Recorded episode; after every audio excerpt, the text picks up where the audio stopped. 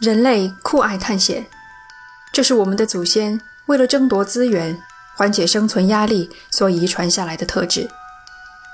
放宽一点来说，你现在听这期节目，也是一个探险的过程。当然，是安全的探险。小部分人却不满足于通过看电影、读小说来冒险，他们将脚步延伸到地球上各个人迹罕至的角落。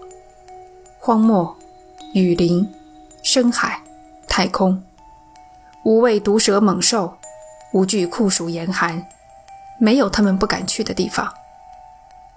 正是从这些探险家的经历上，我们才得以一次次的确认，探险在绝大多数情况下都伴随着危险。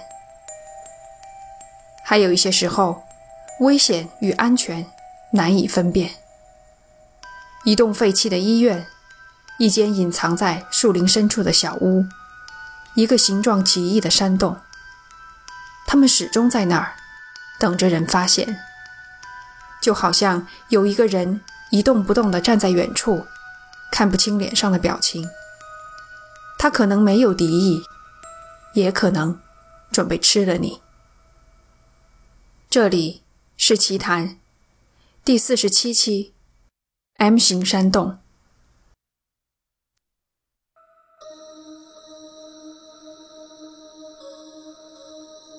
听了开头的引子，你们肯定已经猜到，有不幸的事情将要发生在本期节目的主角身上了。大家都是听恐怖故事的行家，我也不打算故弄玄虚，但事情还是要从最开始讲起。二零一三年十二月三日。有人在油管上传了一部影片，影片名字叫做《五十一区技术员之子》。没错，就是全世界都在怀疑里面有外星人的五十一区。影片的主要内容是一名男子的自述，他的父亲是在五十一区工作的高级工程师。对家人，父亲总说自己做的是光学研究。但一次在国外开会时，他对儿子坦诚，自己其实在研究一种新能源。这部影片进一步加重了五十一区的神秘色彩。不过，它并不是今天我们要讲的重点。在影片下方的评论区，一个 ID 叫做“蛇咬了我”的用户留言道：“这不算什么，我是一个长距离徒步爱好者。”有一次，我在内利斯空军基地附近发现了一个山洞。这个洞藏得很深，它的入口就像一个完美的大写字母 M。通常，我每发现一个山洞，都会进去探险一番。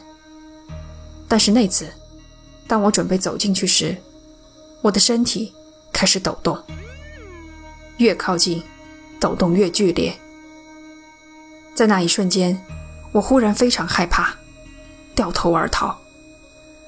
那是在我身上发生过的最奇特的事情之一。读了好几次这段留言之后，有一点让我非常在意。原文中使用了 “vibrate” 这个词语来描述身体的反应。“vibrate” 这个词翻译过来就是抖动、颤动。它是一个中性的动词，一般用来描述手机等物体的震动。若是形容因为害怕而产生的颤抖或站立，英语里面有很多其他的词汇。作者连续使用了“抖动”一词，说明他的身体客观上在震动，而不是害怕的颤抖。蛇咬了我，这个用户，他的真名叫做。肯尼·维奇，四十六岁，是一个徒步旅行的狂热爱好者。他的徒步可不是一般的郊外远足，而是在内华达沙漠中十个小时的行走，没有同伴，只携带最基本的装备。多年的徒步经验让他对沙漠中的危险，例如响尾蛇、郊狼、美洲狮这些动物，都了如指掌。肯尼的女朋友雪伦后来上传了一段视频，只见肯尼抓着一条响尾蛇，像摆弄玩具似的摇动蛇尾，还靠近镜头，让雪伦听蛇尾摇动的沙沙响声。这条响尾蛇可不是专门抓来摆拍的，而是他们在探索一栋废弃房屋时，险些被雪伦踩在脚下的野生蛇。肯尼喜笑颜开地抓着蛇欣赏了半天，雪伦在旁提醒：“这条蛇现在肯定很生气。”他才恋恋不舍地把蛇放生。放生的方式也很讲究，没有放入草丛。而是丢到干枯的树枝上。举这个例子是为了说明肯尼是个真正的行家，而他居然被一个山洞吓得落荒而逃。刚发帖时，没人了解他的背景，这直接导致许多人都不相信他说的话。有人提出了质疑，说是质疑，其实就是人身攻击。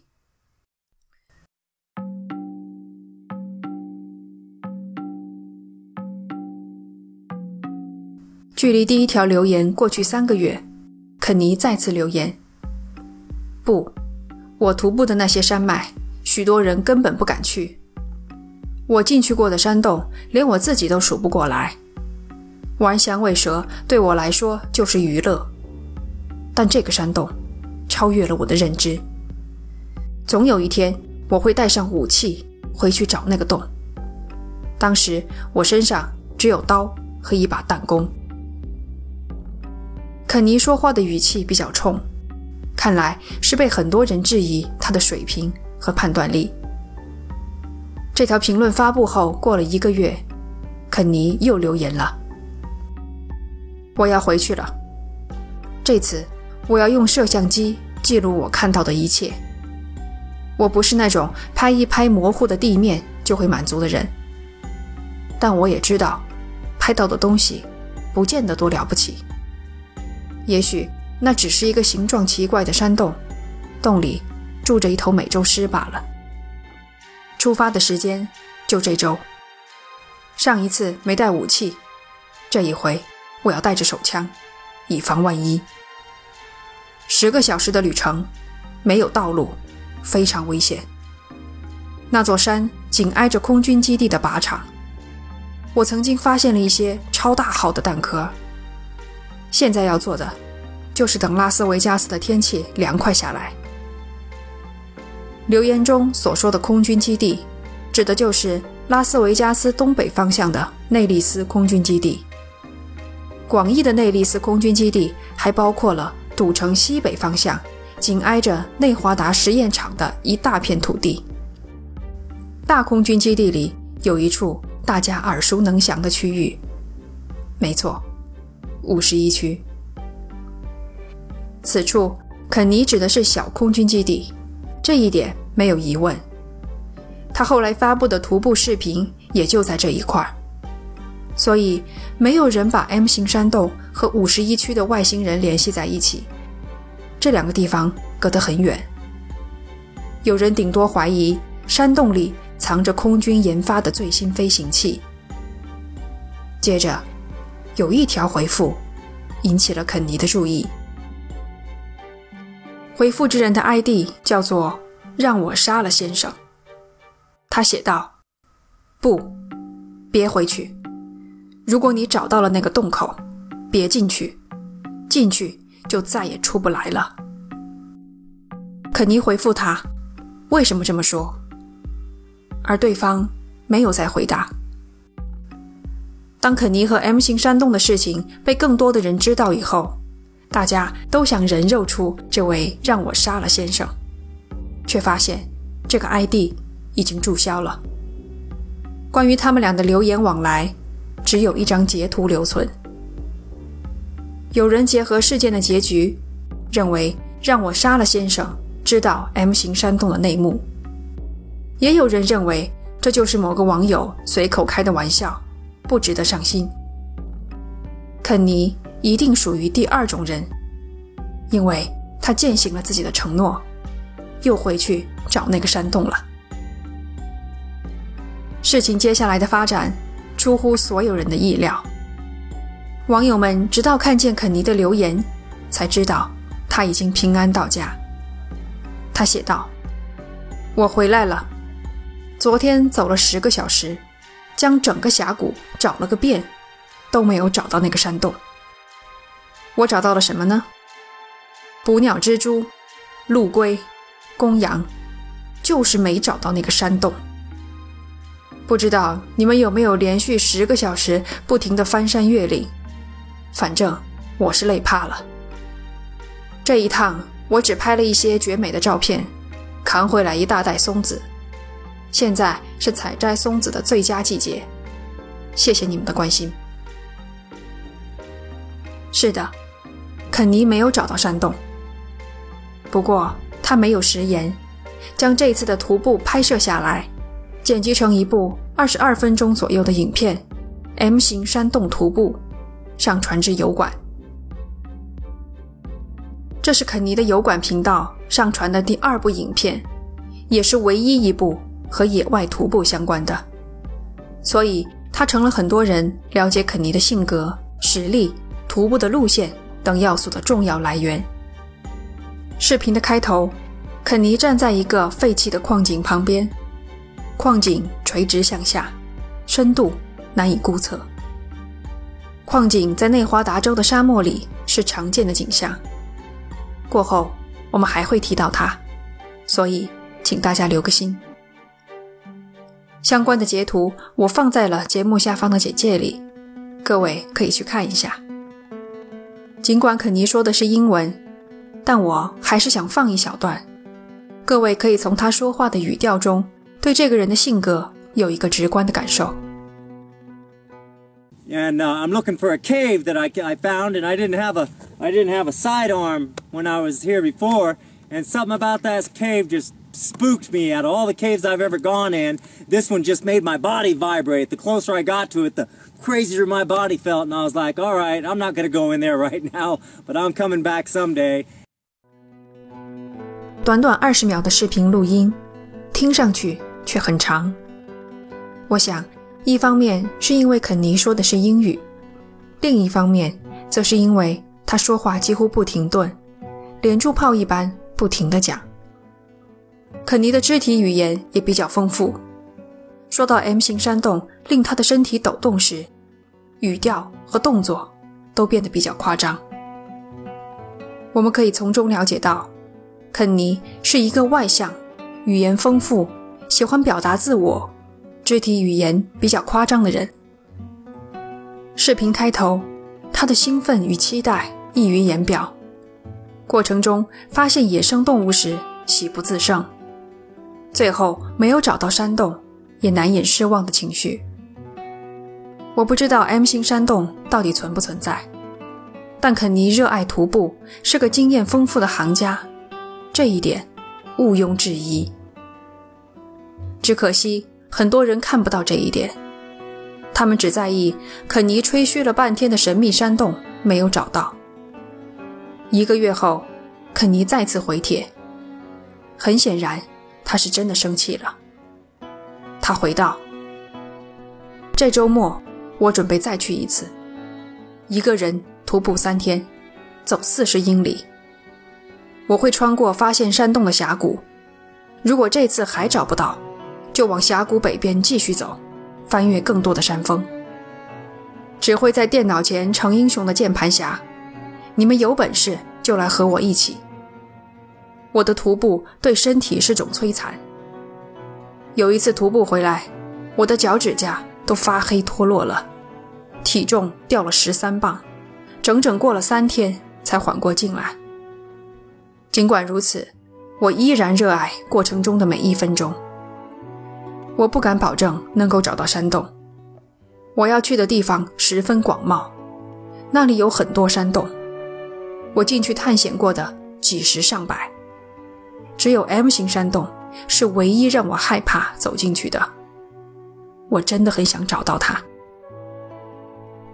这是肯尼在五十一区技术员之子这个视频下方最后一次回帖。网友在下面询问结果如何。是否安全到家，他都不再回复。现在视频的评论功能关闭，所有的留言都看不到了，只留下了一些网友保存的截图。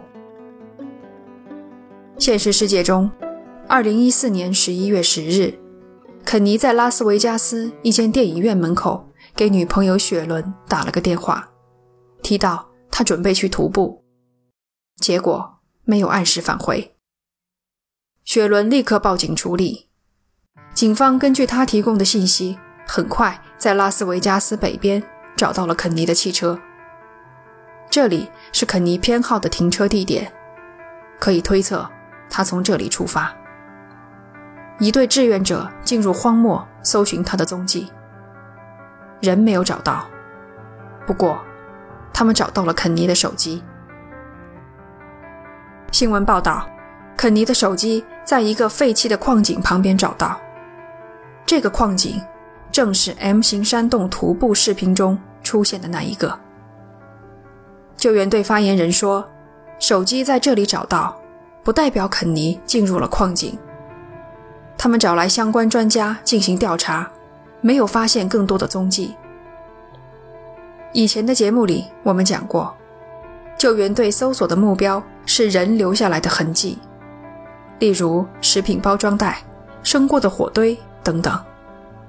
而救援队什么都没有找到，肯尼像是消失在了空气中，一点痕迹都没有留下。整整一个月后，雪伦在肯尼上传的视频下留了一段长长的文字，向大家通报这个令人揪心的消息。肯尼的失踪，连同 M 型山洞的故事，迅速在网上发酵传播。尽管现在他还是被列为失踪人口，但绝大多数人都相信他已经死亡了。许多人都指出来，肯尼的失踪。极有可能就是一个意外，与 M 型山洞无关。他是拥有丰富的经验，但荒漠中的危险防不胜防。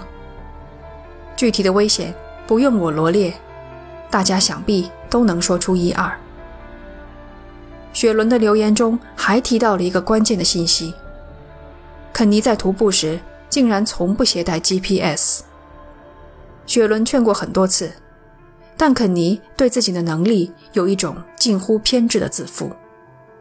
他认为，即使在荒漠中迷失了方向，他也可以凭着经验重新找到路。但雪伦并不认为肯尼是意外身亡。他在留言里说：“肯尼是自杀。”在他外向健谈的表象之下，是抑郁十多年的历史。即使对待自己的病情，他也保持着自负，不看医生，不吃药。一年前，肯尼辞职了，想做一些感兴趣的事情，看能不能转化为收入来源。结果并不理想，而肯尼一直拖着没有再找新的工作，他的经济状况也开始吃紧，这更加重了他的抑郁症状。雪伦和肯尼曾开诚布公地谈过自杀。肯尼说过：“如果他真要自杀，没人会找得到他。”雪伦一直认为，荒漠会是肯尼选择的生命终点。那里有无数的废弃矿井、山洞。他把手机丢在矿井旁，是为了避免手机的定位功能暴露其所在。救援队没有发现任何露营的痕迹，也许是因为他根本就没打算录音。而且，他把自己的摄像机留在了家里，表明他这次不打算拍摄任何景色。救援队还搜索了肯尼的屋子，电脑里的浏览记录显示，过去的一段时间内，他浏览了好几篇有关自杀的文章。搜索记录里多次出现“帮帮我”的字样。综合所有线索，雪伦认为肯尼选择了自杀。只不过他难以判断，肯尼是一开始就决定自杀，还是在徒步的过程中临时起意。对广大关注此事的网友来说，这却是一个意外的结论。当一个人抱着坚定的信念要找到某个东西时，很难想象他会突然放弃，选择自杀。但无论如何，雪伦是最了解肯尼的人，他的推断有理有据，令人信服。那么，M 型山洞呢？它到底是否存在？许多徒步爱好者都按照视频重走了肯尼徒步的峡谷，并一路拍摄视频。无一例外，他们也没有找到 M 型山洞。有一种可能性被提了出来：也许这个山洞是存在的，但它的入口不是完整的 M 型。肯尼看到它时，正好有一块阴影打在上面，拼凑成了 M 的形状。但经验丰富的肯尼会不会被一片阴影骗过？这是个问题。肯尼失踪很长时间后，雪伦仍然会在他的视频下与网友留言互动。他言辞恳切地劝告所有想进荒漠寻找 M 型山洞的人，做好万全的准备，带上 GPS，谨慎小心，不要逞强。他不希望看到任何人因此发生意外。一个 ID 叫做“徒步者埃里克”的人，在2015年年初跟雪伦联系上，他也准备去寻找山洞。其他网友也留意到了这个人，还把他的真实姓名公布了出来。埃里克的最后一条推特写着：“我们上车准备出发了。像我先前说过的，如果我明天下午不发推，就为我做点什么吧。晚些时候再见。”第二天下午，埃里克没有按照约定上线报平安。雪伦急得在推特上艾特对方很多次，仍然没有得到回复。我不知道这个埃里克是真的在徒步过程中失联了，还是跟雪伦开了一个性质极其恶劣的玩笑。虽然我倾向于这是一个玩笑，但转念一想。肯尼第一次留言说找到 M 型山洞时，也遭到许多人的质疑。于是，我搜索了埃里克的推特账号，结果发现他的账号已经删除了。至今为止，M 型山洞仍然没有被第二个人发现。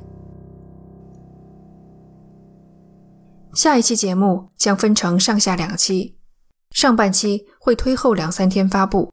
下半期会提早几天，到时候大家不用感到意外。本期节目我们讲的是和大自然有关的神秘失踪事件。如果你喜欢这一类型，欢迎收听专辑里的《深山幽冥》。感谢你的收听，这里是奇谈，我们下期见。